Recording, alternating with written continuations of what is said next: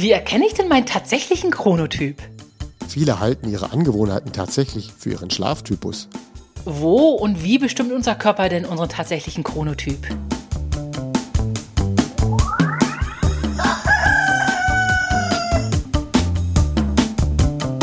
Die Schlafversteher. Mehr Verständnis für guten Schlaf, leichtes Lernen und erfolgreiches Arbeiten. Von Michaela von Eichberger und Andreas Lange. Disclaimer. Dieser Podcast ersetzt bei gesundheitlichen Problemen keinen Besuch bei einem Arzt oder einer Ärztin. Hallo Michaela, guten Morgen. Guten Morgen, Andreas. Wie hast du geschlafen? Oh, das muss ich gleich mal nachgucken. Also ich finde, ich habe gut geschlafen. Wie hast du geschlafen?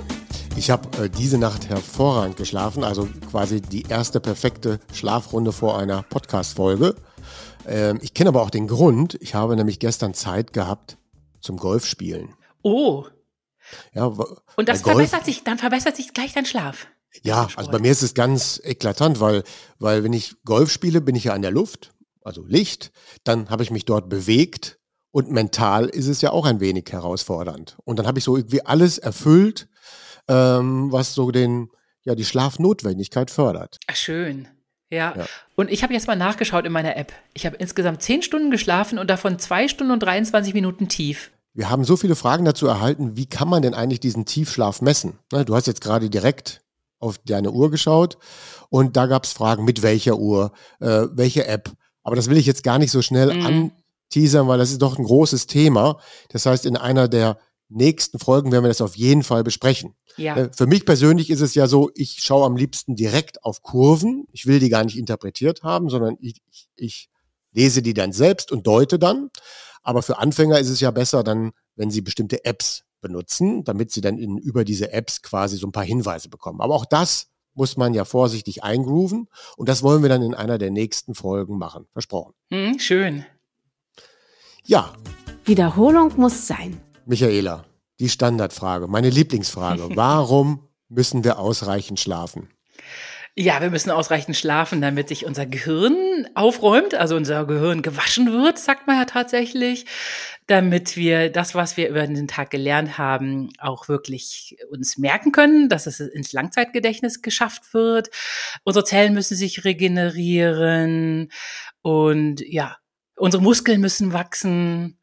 Und für Kinder in der Pubertät oder auch vor der Pubertät, die sollen ja auch anständig wachsen. Und genau. selbst Kinder, die keinen Tiefschlaf bekommen, haben wir, habe ich gelernt in der letzten Folge, dass die nicht anständig wachsen durch zu, zu mangelnden, äh, durch mangelnden Schlaf. Das ist krass. Das stimmt.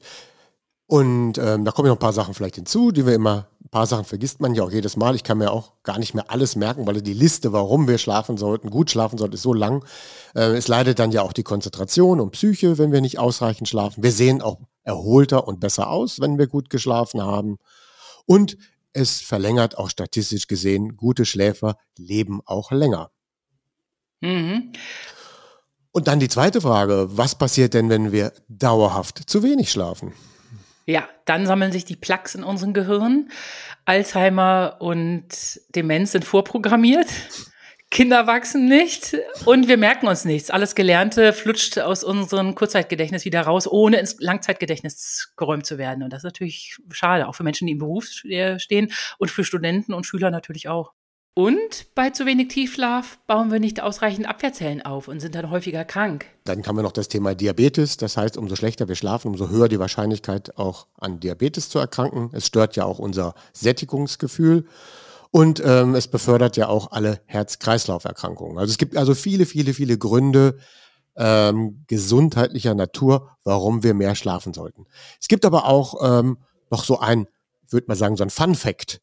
Ähm, wenn ich zum Beispiel nur vier Stunden schlafe, dann habe ich am nächsten Tag quasi ein mentales Gerüst, als stünde ich unter ein Promille Alkohol. Ach du Schräg. Ja, das ganze Denken und auch beim Autofahren fahre ich so, also ich denke so und fahre auch Auto so, als hätte ich eine, eine Alkohol, ein Alkohollevel von 1 Promille. Oh, schlecht. Ja, also deswegen gibt es da auch einen Sicherheitsgrund, ausreichend zu schlafen. Das Thema der Woche. Eulen, Lerchen und weitere so Chronotypen. Mann, freue ich mich auf das Thema. Das ist nämlich eines meiner Lieblingsthemen zum Thema Schlaf. Hm. Ja, und du hast diese kleinen Eulen und Lerchen ja auch schon gezeichnet und man sieht sie ja auch schon teilweise auf der Webseite. Ja, genau, die habe ich gezeichnet. Du bist selbstverständlich die selbstbewusste und sehr diszipliniert reinschauende Lerche. Und ich bin so ein bisschen die, die Eule, die mit schlechtem Gewissen zu dir hochschaut. Ja, obwohl das ja im wahren Leben gar nicht so ganz stimmt. Ich bin ja tatsächlich gar keine Lerche. Du bist ein Normalo, ich, oder? Ich bin eigentlich eher ein Normalo, genau, ja. und verkörper dann vielleicht ein paar Attribute hier in dem Podcast äh, der Lerche, aber dazu kommen wir gleich. Und aber es geht ja eher darum, dass wir das überhaupt kennenlernen. Das heißt also, dass wir überhaupt kennenlernen, dass es Lerchen, Normalos und Eulen gibt. Und wir haben ja beim letzten Mal so zum Schluss ähm, angesprochen, dass was ganz wichtig ist, um besser zu schlafen, ist ja die sogenannte Regelmäßigkeit. Aber die Regelmäßigkeit unterscheidet sich ja dann eben bei Lerchen und Eulen und Normales ein wenig voneinander. Und deswegen ist es so wichtig, auch diesen Unterschied zu verstehen. Und zu wissen, was man selber ist, ist das wichtig, das zu wissen? Genau, genau. Das machen wir nachher auch. Wir mhm. gehen mal so ein bisschen in die Fragen hinein, um herauszufinden, was wäre ich denn? Und weil wir auch genau das vorhaben, werden wir das in der Tiefe zum ersten Mal dann mit unseren Gästen machen. Wir werden in einer der nächsten Folgen zwei bis drei Gäste einladen und mit denen zusammen mal erarbeiten, was ist denn dann unser Gast? Eher eine Lerche oder eine, eine Eule? Und wie integriert man dann Lerchen und Eulen sein in den Alltag? Oder wenn man normal ist, das geht ja auch. Das heißt, also haben wir auch.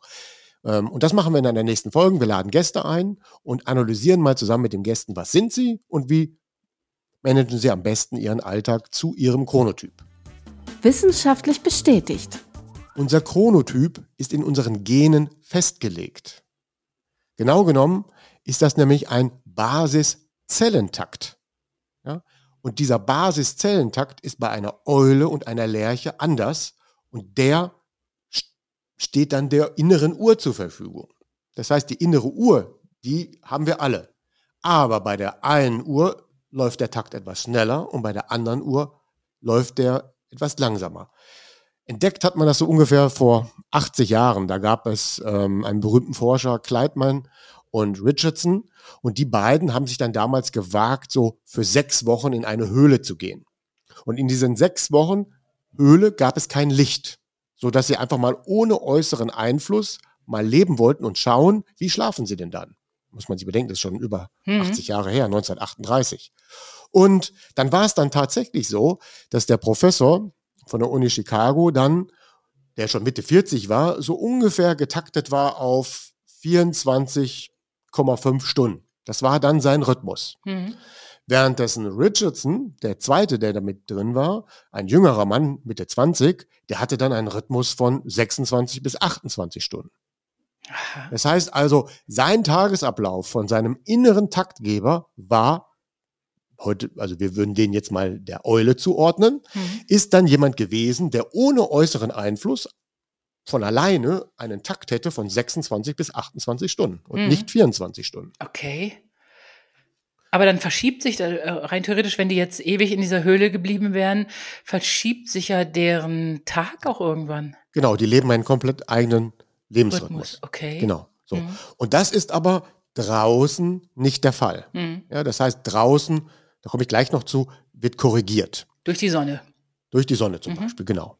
Und äh, aber wir haben immer die innere Uhr, die ist schon auf 24 Stunden ausgelegt und da will auch die innere Uhr immer wieder hin und das korrigiert sie dann auch über die Sonne, aber die eigentliche Uhr muss man sich so vorstellen, die eine läuft etwas schneller und die andere läuft etwas langsamer. Zum Beispiel bei den Eulen ist die Zeitgene zu langsam.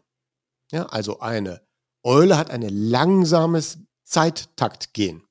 Wenn zum Beispiel 24 Stunden in der realen Zeit um sind, dann hat sie nur so wenige Takts gegeben, dass dann eigentlich erst 23 Uhr oder 22 Uhr wäre. Währenddessen bei einer Lerche, die taktet schneller. Das heißt, eine Lerche hat ein Gen vererbt, ähm, was schneller taktet. Und wenn das wirklich richtig schnell taktet, ist dann einfach schon um 22 Uhr für die Lerche so viel getaktet, wie für 24 Stunden notwendig wären. Mhm. Und damit es dann nicht die, diese Uhren so extrem aus dem Ruder laufen, werden die immer wieder nachgestellt. Ja, das heißt also, wir haben 24-Stunden-Uhr, die innere Uhr, die benutzt den Takt, damit der Motor läuft, also in der Uhr, und dann immer durch Licht, durch Essen und anderen Faktoren, äh, andere Faktoren, wird dann immer wieder die Uhr korrigiert. Mhm. Das klappt mal besser und mal schlechter. Aber unser Körper hat das Bestreben, dass man am Ende auf diese 24 kommt. Mhm. Okay. Ähm, jetzt, eine, jetzt eine schöne Frage. Warum hat denn die Natur das so vorgesehen? Also wie kam es überhaupt dazu in der Evolution, warum es dann überhaupt Eulen und Lerchen gibt? Warum sind wir denn nicht alle gleich? Ich glaube, das ist eigentlich ganz praktisch, wenn ich jetzt zum Beispiel an die Neandertaler denke.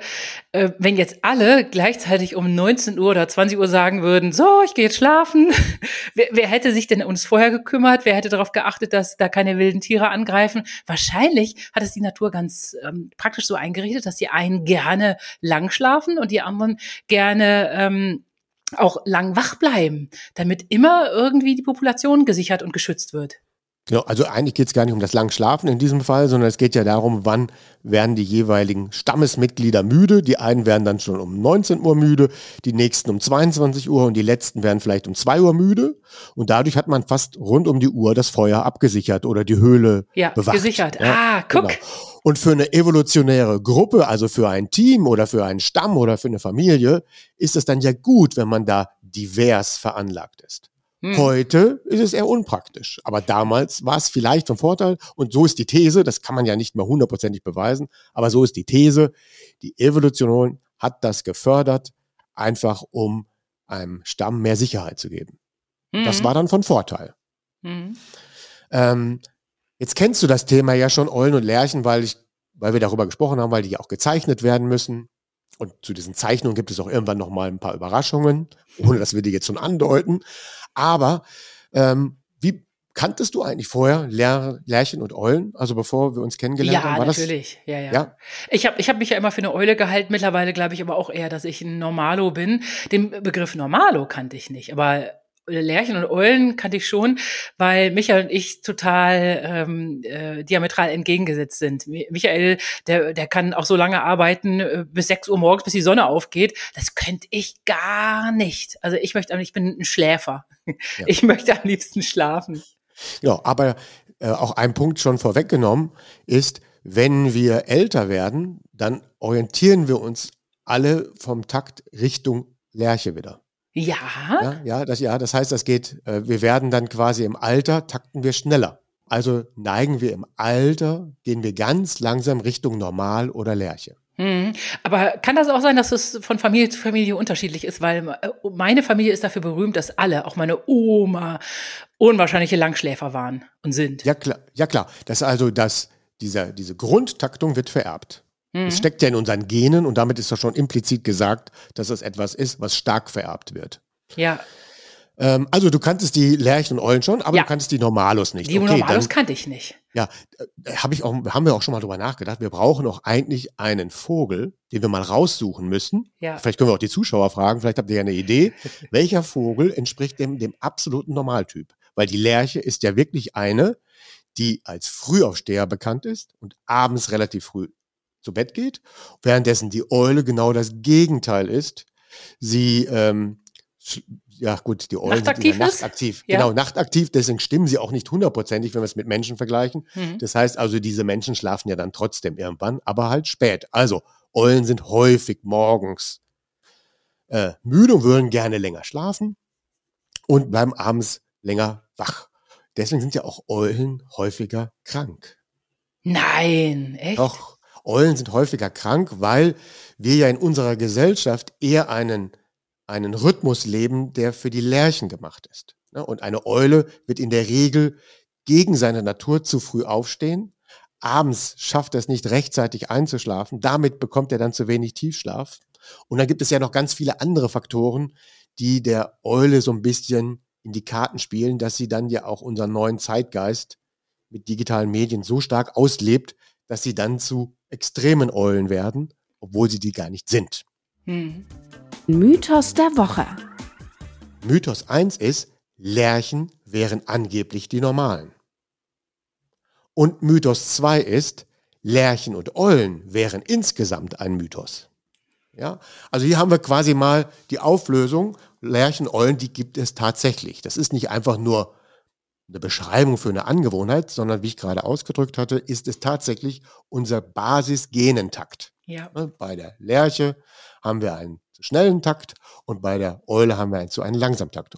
Und dann, die Lerchen sind nicht die normalen. Es gibt auch noch tatsächlich die normalen. Jetzt deine, meine Frage, wie viel Prozent Normalos gibt es denn? Hm, 30 Prozent? Ja, das ist eigentlich, eigentlich fast, oder eigentlich schon genau richtig. Wir Ja? haben nämlich, ja, wir haben 40 Prozent Lerchen und dann streiten sich viele, wo fangen die Eulen an? Dann gibt es so 10 bis 30 Prozent Eulen. Und hätten wir 30 Prozent Eulen, dann blieben noch 30 Prozent für die Normalos über. Hm. Aber wenn wir andere Studien nehmen, wo es nur 20 Prozent Eulen gibt, wären es dann ja mehr. Aber grob, einfach als Faustformel, wir haben alles drei. Hm. Ungefähr gleichmäßig verteilt. Hm. Und weder die Lerchen noch die Eulen sind die normalen. Und es gibt eben auch die normalen, für die wir eben noch keinen passenden Vogel gefunden haben. Ja, werden wir finden. Also die Normalen sind die Normalen und Lerche und Eule, ähm, ja, das verstehe ich jetzt nicht, aber Le- Lerche und Eule sind ja, hast du eben gesagt, sind genetisch in uns manifestiert. Genau, sind eigentlich schon Extreme. Das heißt also, Ja. sagen wir mal, eine, Ler eine Lerche hat ja einen, ähm, einen Tagesablauf, der nach 23 Stunden schon fertig ist. Hm. Ja, also eine echte Lerche würde dann in dieser Höhle nach 23 Stunden fertig sein mit dem Mhm. ersten Tag. Währenddessen eine Eule 25 Stunden braucht. Oder wie dieser junge Forscher 26, 27, 28 Stunden.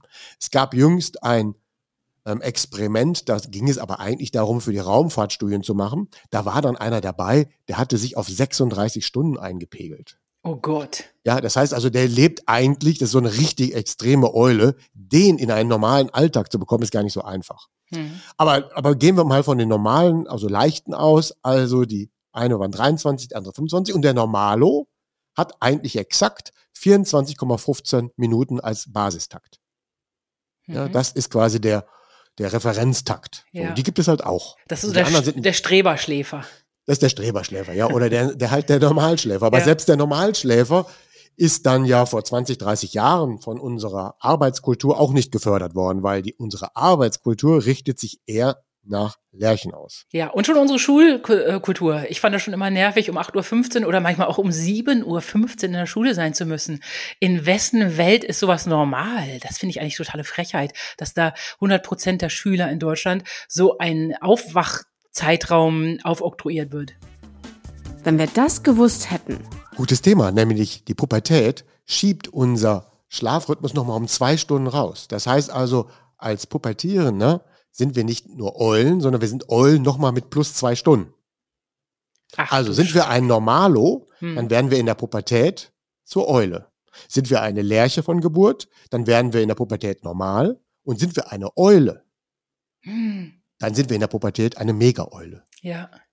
Und für eine Mega-Eule ist es eigentlich praktisch gar nicht möglich, sich vor 11 Uhr morgens vernünftig zu konzentrieren. Für die ist es auch praktisch nicht möglich, ähm, um 11, 12 Uhr zum Schlaf zu kommen, um dann morgens rechtzeitig aufzustehen. Das heißt also, Eulen von der Geburt an, dann in der Pubertät haben einen richtigen schulischen Nachteil. Es gibt ja so häufig Studien, dass die Kinder in der Pubertät schlechter werden. Und dann wird das auf alles Mögliche geschoben. Aber ein Grund ist auch, dass pubertierende Basiseulen dann in der Pubertät zu richtigen schweren Eulen werden. Und das ist ja eigentlich äh, total gemein und, und äh, unfair, dass äh, dann die pubertierenden Mega-Eulen schulisch einen so extremen Nachteil bekommen.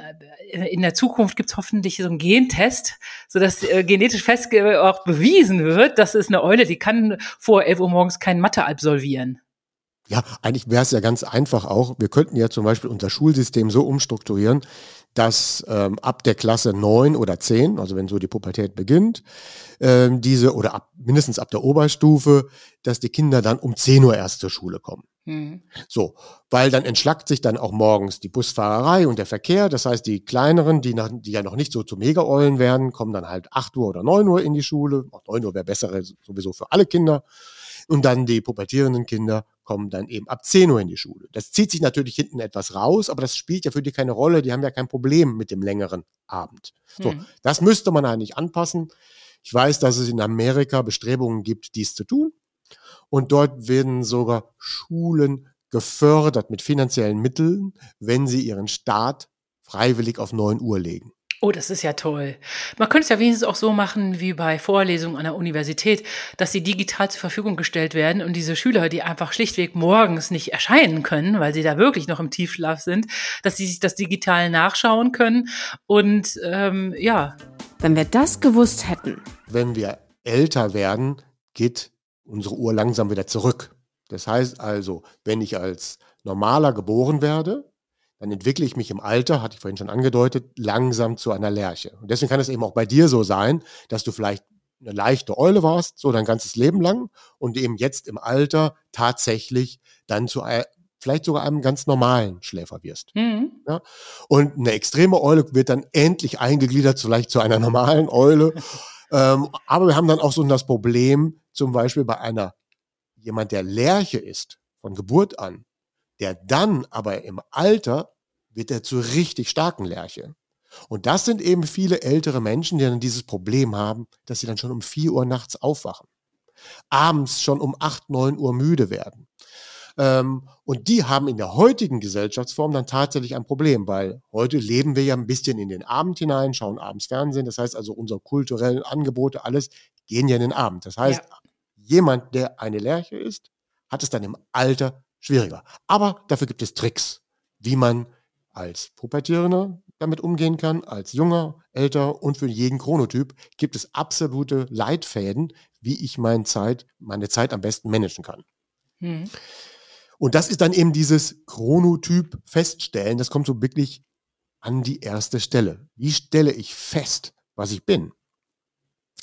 Ähm, ich fange mal so ganz einfach an und wir machen es aber auch wirklich nur einfach, weil wir damit gehen wir dann in die Tiefe mit unseren ersten Gästen, die wir dann für die nächsten Folgen einladen. Ah, okay. Ja, also wer immer früh aufsteht, der kann sich ja auch einfach nur daran gewöhnt haben, früh aufzustehen. Das ist ja noch kein Indiz. Ja, das ist also kein Indiz dafür, dass ich eine Lerche bin. Hm. Wenn aber eine Lerche abends später zu Bett geht als sonst, hm. dann kann es hinten raus nicht länger schlafen. Ne? Also eine Lerche, die normalerweise um 10 Uhr zu Bett geht, schläft meinetwegen immer bis 6. Wenn dann diese Lerche aber um 24 Uhr zu Bett geht, schläft die vielleicht bis 10 nach 6. Mhm. Und wenn sie dann um 2 Uhr zu Bett geht, schläft sie vielleicht bis halb 7. Und wenn sie bis 4 Uhr auf einer Party war, schläft dann diese Lerche vielleicht bis 8 oder 9.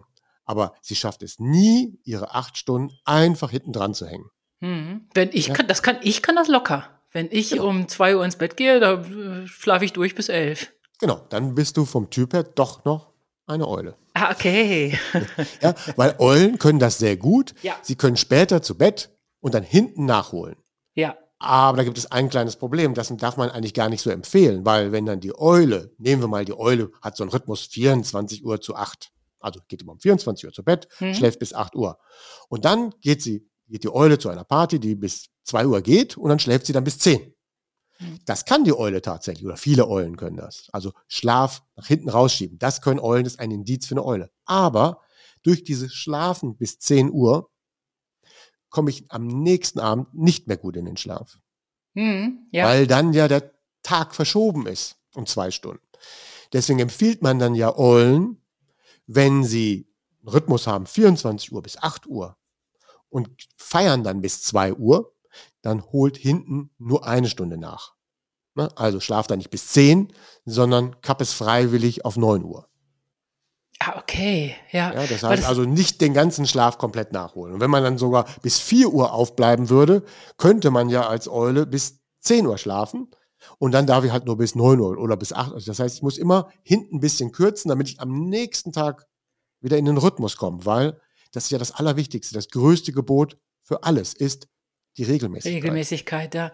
Ich habe das mich jetzt auch gemerkt. Ich bin ähm, über eine Woche, nee, ich bin zwei Wochen lang jeden Abend frühestens um eine morgens schlafen gegangen. Das ist für mich wirklich viel zu spät. Und jetzt ist es aber auch so, dass ich da kaum rauskomme. Ich muss da jetzt wirklich versuchen, einfach rigoros mir vielleicht sogar mal den Wecker zu stellen, was ich sonst ungern mache, um einfach mal wieder früher schlafen gehen zu können. Weil jetzt ist es so, jetzt gehe ich zu meiner gewohnten Schlafenszeit halb zwölf ins Bett und lieg da dumm rum und höre mir einen Podcast nach dem anderen an, äh, weil mein Körper immer noch erst um ein Uhr einschlafen möchte. Das ist echt doof. Genau. Man muss sich ja dann irgendwo ähm, für Standardrhythmus entscheiden. Also fassen wir nochmal zusammen. Wie kommen wir dann auf den Chronotyp? Eines der wichtigsten Fragestellungen ist, wache ich immer zur gleichen Zeit auf? Ja, okay. Aber wenn ich dann später zu Bett gehe, wache ich dann immer noch zu dieser Uhrzeit auf. Das kann Gewohnheit sein, aber häufig sind es dann auch ähm, Lerchen. Man kann das dann mal in einem Extrem ausprobieren. Dann geht die Lerche mal richtig vier Stunden später zu Bett. Wenn sie dann auch nur eine Stunde nachholen kann und nicht länger, dann scheint das, dass es eine Lerche wird. Und Lerchen sind natürlich abends schneller müde als Eulen.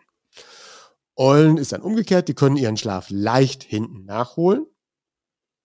Äh, Normalos liegen so mittendrin. Ja, mhm. Das heißt, die können ein bisschen nachholen, äh, wachen aber auch relativ pünktlich auf. Und der, die Eule, die hinten gut nachholen kann, wird ja abends kaum müde und wenn sie wollte, könnte sie immer bis in die Nacht hinein arbeiten. Gar mhm. kein Problem. Und sie kann sich auch noch abends konzentrieren. Das können wiederum Lerchen nicht gut. So, das waren so die ersten paar Mini-Indizien, wie wir das feststellen können. Und das machen wir, wie gesagt, demnächst zusammen mit unseren Hörer, Hörer und Hörerinnen. Unser Tipp der Woche. Und zwar ganz speziell für Eulen und Lerchen. Also wenn Sie wirklich eine Eule sein sollten, dann gilt der Rat morgens früh ans Licht. Weil umso früher ich ans Licht komme, umso eher wird der Timer korrigiert. Also der Timer, der die 24 Uhr Stunden baut, also die 24 Uhr baut, der wird dann korrigiert. Ah, okay. Dem Moment, wo ich ans Licht gehe, synchronisiert sich das neu und dann stellt man das quasi wieder auf den 24-Stunden-Modus. Hm. Gehe ich zum Beispiel erst um 2 Uhr ans Licht, ist schon viel von dem Tag um und ich kann das nicht mehr komplett korrigieren. Also für die Eule gilt, morgens so schnell wie möglich ans echte, natürliche Licht. Dann wird die innere Uhr ähm, möglichst früh korrigiert, dass man auch abends rechtzeitig müde wird. Also für alle Eulen, die abends früh nicht gut schlafen können, geht morgens möglichst früh ans Licht.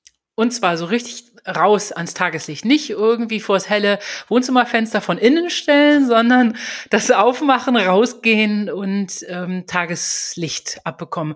Und das gibt's dann Minimum äh, fünf Minuten, 20 Minuten, rei reichen auch fünf Minuten oder ist das zu wenig? Ja, also jede Minute mehr ist besser, gar nicht ist ganz schlecht und, um, und eine halbe Stunde ist super, aber Hauptsache, man hat überhaupt, die Augen haben diesen Kontakt. Ja. Ja, das heißt, es gibt ja auch viele Hundebesitzer, die das beobachten können, dass die Hunde gerne morgens einmal gerne rauskommen und sich dann mal so 15 Minuten ins helle Licht legen, dann werden die auch synchronisiert. Ach cool, okay. Ja, und der Hund, also unser Hund sucht tatsächlich den Lichtkontakt morgens. Ja. Dann geht er sogar wieder rein, aber Hauptsache, der hat mal so 15 Minuten morgens mal am, im Licht gehabt. Ah, da muss ich mal deinen Hund nachmachen. Das äh, versäume ich ganz oft, weil ich dann auch oftmals mich sofort an den Rechner setze. Und aber auch der Tipp ist auch folgender: keine Sonnenbrille. Selbst im Sommer auch mal fünf Minuten ohne Sonnenbrille, dann halt nicht in die Sonne gucken. Eine Brille richtig zu takten und zu timen, also eine Sonnenbrille und eine UV-Schutzbrille für den Abend, oder nicht eine UV-Schutzbrille, sondern eine Blaulichtbrille äh, das muss man wirklich nochmal über den Tag genau gestalten. Das müssen wir nochmal wirklich als Sonderthema machen. Aber ich nutze trotzdem mal deinen Sonnenbrillen-Aspekt, weil wenn wir jetzt die Lerche haben, wie soll die denn morgens aufstehen? Wenn eine Lerche extrem früh müde wird, dann soll sie das eben nicht machen, schon um 8 Uhr ans Licht. Weil für die gilt, besser erst später den Timer setzen. Ja, für die Lerche gilt dann, geht dann erst um 11 Uhr ans Licht. Und dann natürlich eben auch ohne Sonnenbrille. Und es gibt sogar für Lerchen, die so richtig extreme Lerchen sind, die Empfehlung, dass wenn sie morgens um 8 Uhr durchs Licht zur Arbeit müssen, aber sehr früh müde werden, dann sollen sie eine Sonnenbrille aufsetzen. Damit nicht der Timer schon gesetzt wird. Weil dann, sitzt, dann setzen die den Timer zu früh und dann werden sie abends zu früh müde. Das heißt, der Tagestimer soll erst, sagen wir mal, um 10, 11, 12 Uhr beginnen. Das heißt, umso extremer ich von der Lerche bin, umso besser ist es erst später ans Licht zu gehen. Irgendwann ans Licht ist auf jeden Fall wichtig, aber für Lerchen gilt später ans Licht, für Eulen gilt früher ans Licht. Mhm. Für Lerchen deswegen, damit die auch so ein bisschen am Sozialleben teilhaben können. Ne? Was nützt denn so ein wunderbares Lärchen-Dasein, wenn er um 19 Uhr ins Bett fällt und auf keine Party gehen kann und gesellschaftlich gar nicht einsatzbereit ist? Ganz genau, das ist ja wichtig. Und gute soziale Kontakte oder intakte ähm, Sozialkontakte helfen ja auch beim Schlaf. Ist mhm. ja einer der Kriterien fürs gute Schlafen. Dann gibt es noch einen zweiten Tipp oder zweiten generellen Tipp, das eine war jetzt Licht, das mit dem Thema mit dem Kaffee oder mit dem Kaffee, da haben wir auch nochmal unser Spezial, da gibt es vieles zu lernen, aber generell, liebe Eulen, der letzte Kaffee für Eulen sollte natürlich spätestens um 14 Uhr, spätestens 15 Uhr getrunken sein, weil Eulen ja eben abends sehr schwer in den Schlaf kommen. Und da wir in der Halbabbauzeit ähm, von Kaffee oder Koffein über vier bis acht Stunden haben, heißt das, abends ist das immer noch nicht abgebaut. Mhm. Und wie dieser Mechanismus funktioniert zwischen Kaffee, Adenosin, Schlaf und Wach, das erklären wir nochmal in Ruhe. Aber jetzt erstmal so als wichtigsten Tipp für Eulen. Der letzte Kaffee bitte soll getrunken sein um 14, 15 Uhr und natürlich generell nicht mehr als zwei bis drei Tassen, wenn ihr euch dafür interessiert, gut zu schlafen. Für die Lerchen, die können es dann tatsächlich meinetwegen bis 15, 16 Uhr hinauszögern und dann ihren letzten Kaffee trinken. Mhm.